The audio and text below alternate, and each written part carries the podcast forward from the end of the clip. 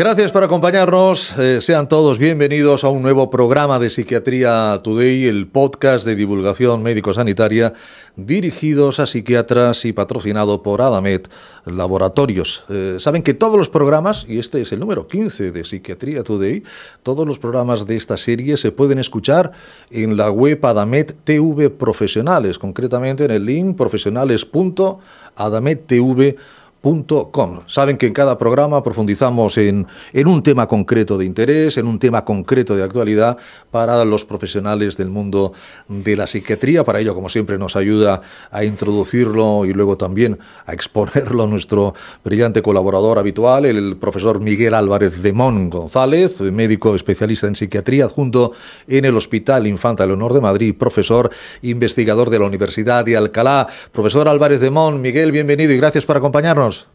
Hola Ricardo, ¿qué tal? ¿Cómo estás? muchas gracias por la amable presentación y por estar con nosotros un episodio más. Es justicia, gracias a vosotros. Hoy, como siempre, un tema apasionante, un tema apasionante y una invitada brillante, brillante, que si me permites, la voy, la voy a, descubrir para todos nuestros, nuestros oyentes. Eh, la invitada del programa de hoy es la doctora Nuria Núñez Morales. La doctora Núñez es médico especialista en psiquiatría que ejerce en ITA Clinic Zaragoza y que está enfocada en la práctica clínica en adolescentes y sus familias, tanto en clínica afectiva como en desregulación emocional y trastornos de la conducta alimentaria. La doctora Núñez tiene un máster universitario en psiquiatría infantil y del adolescente por la Universidad CEU Cardenal Herrera Oria y es experta universitaria en psicoterapia integradora por la Universidad de Alcalá. También es divulgadora en redes sociales sobre la salud mental del niño y del adolescente y con ella vamos a hablar de un tema ciertamente apasionante que afecta a muchas, a muchas, eh, sobre todo chicas, ¿verdad? Eh, que es la bulimia nerviosa. Doctora Núñez Nuria, muy bienvenida y gracias por acompañarnos. Hola, buenas noches. Muchas gracias por, contar conmigo y para Miguel, que siempre me lía para, para este tipo de cosas. Pues hoy la ha liado, hoy la ha liado bien, hoy la ha liado bien el, el profesor Álvarez de Mon. Miguel, ahí está Nuria, ahí están los profesores, los doctores, los que saben. Bulimia nerviosa, adelante, don Miguel. Bueno, Nuria, muchas gracias efectivamente por unirte a nosotros y sobre todo, bueno, de tu currículum, Ricardo no ha dicho o, no ha mencionado, porque probablemente tú no lo hayas dicho, pero lo que, lo que nos unió a nosotros, que fue que tú eres, tú eres una de las personas que montó la SERP, la Sociedad Española de Residentes de Psiquiatría, y tú fuiste la primera presidenta. Me acuerdo que... No, no, vamos, la primera o la segunda, fuiste la primera. La primera, sí, sí, la fundadora. La, primera, presidenta de la, de la SERP. Y, y ahí me hizo muchísima ilusión porque también estuve contigo, ahí nos conocimos en la junta directiva y me hizo mucha ilusión estar la semana pasada en el primer congreso que han montado, los residentes de la Sociedad Española de Residentes de Psiquiatría. O sea que eso, sin lugar a dudas, habla un poco de tu iniciativa. Para quienes no conozcan a Nuria, bueno, pues es una psiquiatra con una gran iniciativa.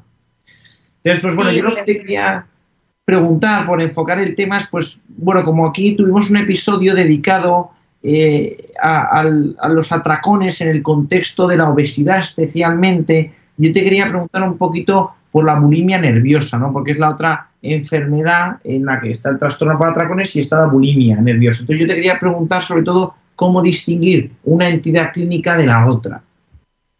Sí, eh, a ver, el trastorno por, por atracón dentro de, la obesidad es cuando se canaliza la, ansiedad ¿no? o el malestar emocional a través de, la comida, ¿no? Se pega una un atracón y, va ganando peso. En el caso de, la bulimia, eh, después del atracón hay vómito o algún tipo de conducta purgativa. Pueden ser vómitos o pueden ser el uso de laxantes o o poner, empezar a hacer una compensación deportiva, ¿no? Y sobre todo lo que lo diferencia de un trastorno por atracón dentro de la, de la obesidad es eh, la distorsión de la imagen corporal, ¿no? las pacientes, hablo en femenino porque el 90% son, son chicas, eh, lo que tienen es un problema con su cuerpo. el concepto de, de, vómito y de atracón viene a raíz, a raíz de una restricción alimentaria que provoca una ansiedad, que luego lleva a un atracón, que luego intentan compensar con una purga, ¿no? En eso consiste la bulimia, pero siempre centrado en la distorsión de la imagen corporal, en el rechazo hacia, hacia su cuerpo. ¿crees que la proporción chicos-chicas va a cambiar en los próximos años un poquito con esta tendencia a cambios de roles, de género, estas, estos cambios sociales que estamos viviendo? ¿Tú crees que va a afectar también a la prevalencia en chicos y en chicas?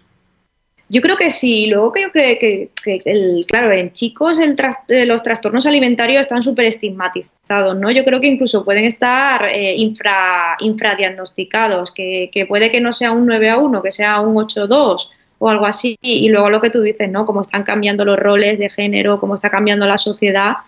Yo creo que también irá un poco hacia, hacia lo que comentas, que, que se vaya igualando un poquillo esta proporción. Claro, es que eso no es el tema del, no, sé, no es tema de debate en el podcast de hoy, pero a mí sí que me llama la atención muchas veces cómo canalizamos el sufrimiento de una manera distinta a los hombres que las mujeres. Porque tú te vas a un grupo de alcohol, por ejemplo, de personas con dependencia de alcohol y predominan los hombres, son ludopatía, etcétera. Entonces es, es, curioso, ¿no? A mí me, me, llama, vamos, me parece una cosa súper interesante cómo manifestamos a veces el sufrimiento de una manera distinta. Entonces también no sé cuánto habrá de sustrato biológico, digamos, más predeterminado y cuánto habrá de roles sociales. No, no lo sé. Eso supongo que también lo iremos viendo en los próximos años.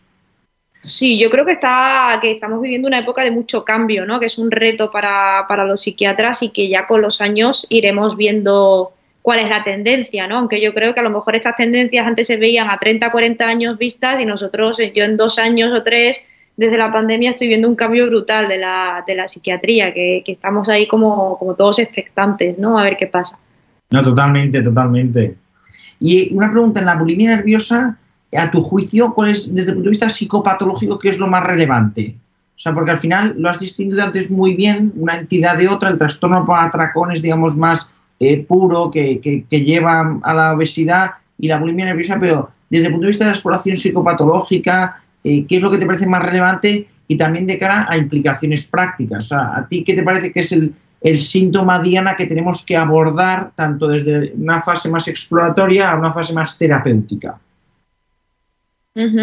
Vale, eh, a ver, sobre todo cuando, hablamos de, a mí no me gusta hablar solo de, bulimia, ¿no? Yo veo trastornos de conducta alimentaria y es lo que de lo que hay que hablar, ¿no? Porque al final yo veo muchos casos que comienzan como con una anorexia, ¿no? Con muchísima restricción, hipercompensación deportiva y así, y al final terminan desarrollando una bulimia, ¿no? Llega un momento que tanta restricción alimentaria termina de repente dándose un atracón y viene a compensar con vómitos. Y entonces es un poco difuso, ¿no? Yo cuando se lo intento explicar a mis pacientes o a, las familias que vienen súper desconcertadas, eh, les digo que no se centren solamente en una etiqueta, ¿no? Que, que, al final lo que viene es a lo que voy, ¿no? A la parte psicopatológica de, inseguridades, de falta de, de, autoestima, de rechazo hacia la propia personalidad que se está formando, que la mayoría de los casos se dan en adolescentes y que nace como una forma de control a través del cuerpo, ¿no? de, esa inestabilidad emocional.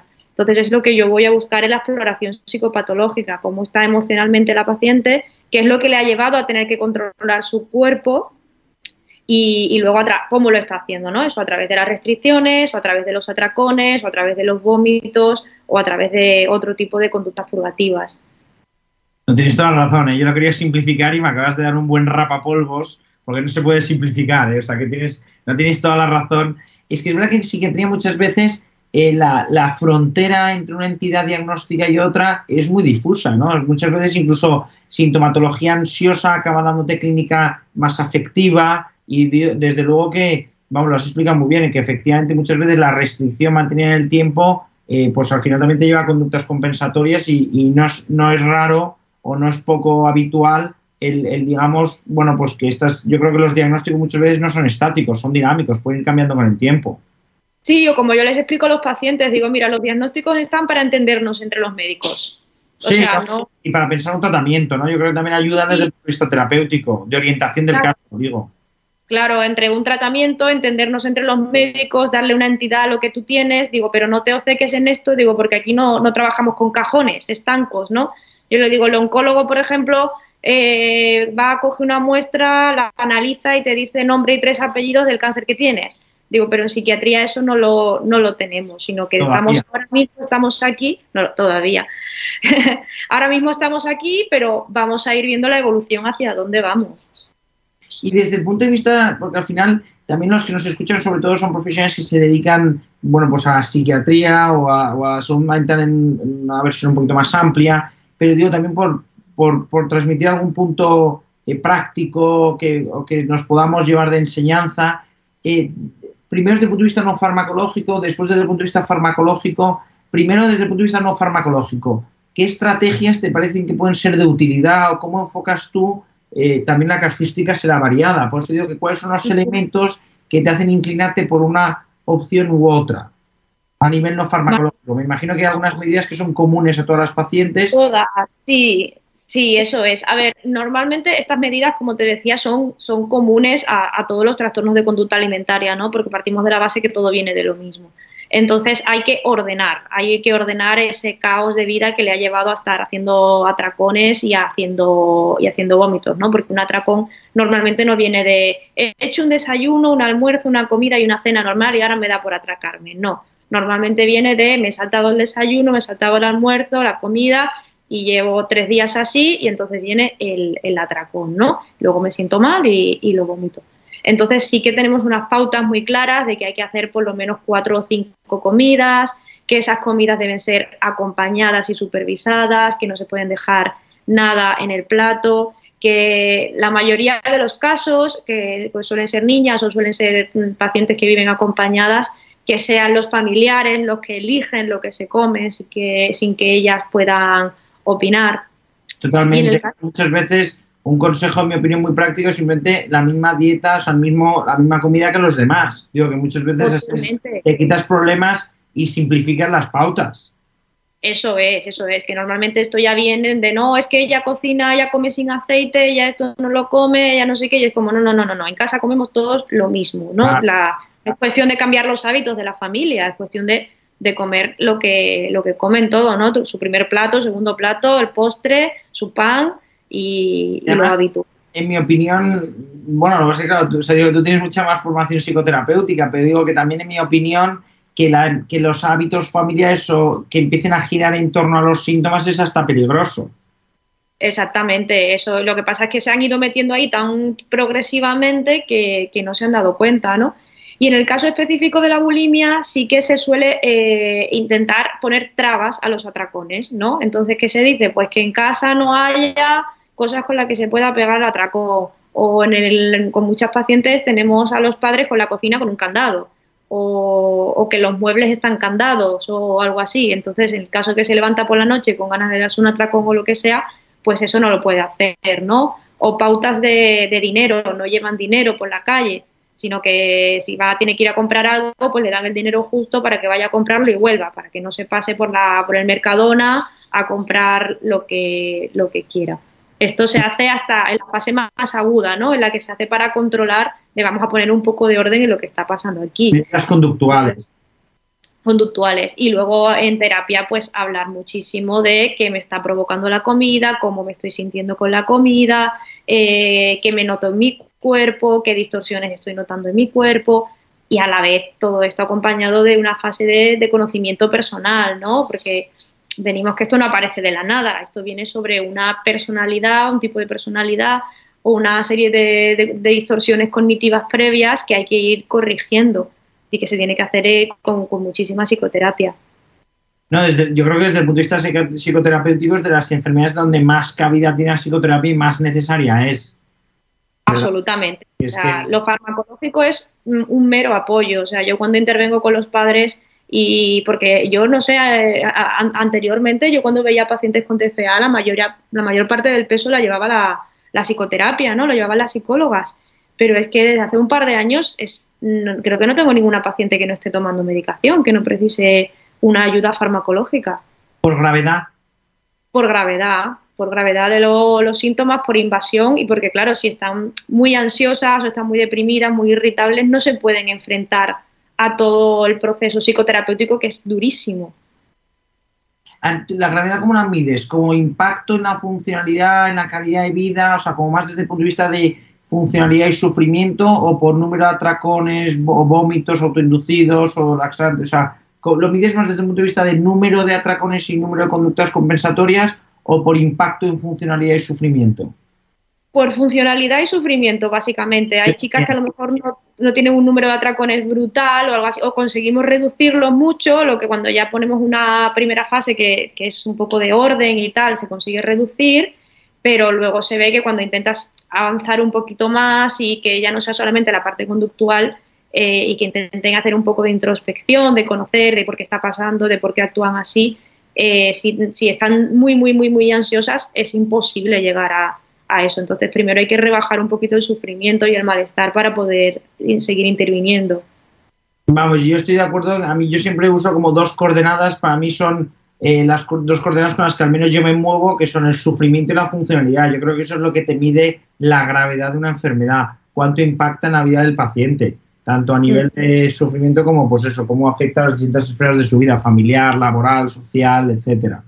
Y a nivel farmacológico, ¿cómo distinguirías entre una aproximación farmacológica para tratar comorbilidades, que eso me imagino que será más pues un antidepresivo si hace falta, un ansiolítico, o de, abordaje farmacológico que te ayude con los atracones o que te ayude a lo mejor eh, a una estabilización emocional? A ver, yo es que creo que, el, atracón hay que, hay, que, hay que abordarlo desde la base, ¿no? Al final el atracón es ansiedad descontrolada y, una, afectación, una implicación afectiva. Entonces yo inicialmente intento controlarlo con antidepresivos, que el que más suelo usar es la floxetina. O sea, floxetina dosis hasta 40, a 60 a mí no me gusta llegar. Eh, si no, ya cambiaría una desvelafasina quizás, que me está dando muy buenos resultados. Y ya luego sí que hay veces que puedo utilizar el, topiramato o, incluso muchas veces, porque muchas, el perfil que estamos viendo ahora de, chica con, con, bulimia, eh, eh, bueno, el, perfil asociado a la bulimia es el de falta de control de impulsos, ¿no?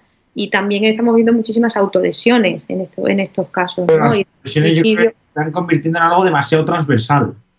Totalmente, o sea, yo antes cuando veía TCA, cuando yo me formé en TCA en la residencia, no veía autolesiones, no era algo que se viera en, TCA y ahora es una cosa que yo ya he incluido en mi exploración psicopatológica sistemáticamente, ¿no?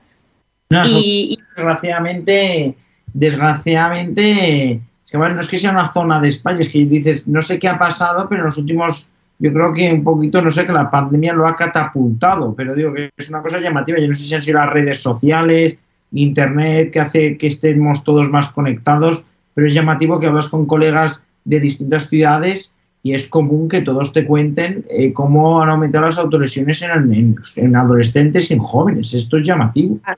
Eso es, eso es. Y le vienen ideas espontáneamente, ¿eh? sin necesidad de que las copien ni, ni, nada. Entonces, en los casos que hay autolesiones, por ejemplo, sí que suelo utilizar antipsicóticos. Pues, por ejemplo, el aripiprazol o la, o el latuda o, en, o sea, lo, ya que tiapina y olanzapina no me gusta utilizar porque si encima se están dando atracones y les da, si les aumenta el apetito con el efecto anticolinérgico ya me mata. Pero con, con antipsicóticos de nuevas generaciones sí que tengo muy buenos resultados. Qué bueno. No, pues desde luego que la, la bulimia nerviosa yo creo que, que, cualquiera que vea pacientes con, bueno, infanto juvenil, pero yo te diría que ya incluso también es de transición, quiero decir, en década de los 20 es que es muy común en la consulta. O sea que yo personalmente te agradezco y yo creo que ha sido de tremenda ayuda para que para el que nos escuche. Eh, vamos, todo lo que has comentado y las recomendaciones que has dado y las, las bueno, las sugerencias.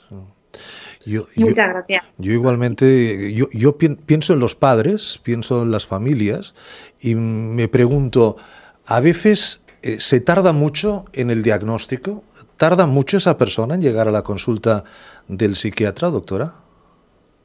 Ahora, lo que yo estoy viendo ahora eh, suele, desde que aparecen los primeros síntomas hasta que vienen a la consulta, ha pasado un año. Un año. Más o menos. hay un, periodo donde la chica, donde el paciente ha empezado a como a juguetear con la comida, a hacer alguna cosa, no, no aparecen del tirón atracones y vómitos, ¿no? Sino que aparecen eso, la restricción, el hacer más deporte. Y, y, el problema con estos casos es que empiezan como, como una cosa súper sana, que es lo que nos venden a todos, ¿no? Pues ahora quiero comer más healthy, ahora quiero hacer más deporte, ahora soy responsable, entonces los padres están encantados. y no, no nos damos cuenta. Y luego vienen con muchísima culpabilidad, ¿no? ¿Cómo no nos hemos dado cuenta de esto? Y sí que tenemos que crear mucho tiempo en, desculpabilizar. Eso es, eso es, porque la negación es lo primero que harán, evidentemente, ante cualquier trastorno alimentario. Tema apasionante, efectivamente. Don Miguel, como siempre, enhorabuena, felicidades. Qué gran ponente, la doctora Núñez. Un abrazo a los dos, cuidaros, cuidaros mucho. Eh, gracias, Nuria. Doctor Miguel, te veo en el próximo podcast. Cuídate mucho.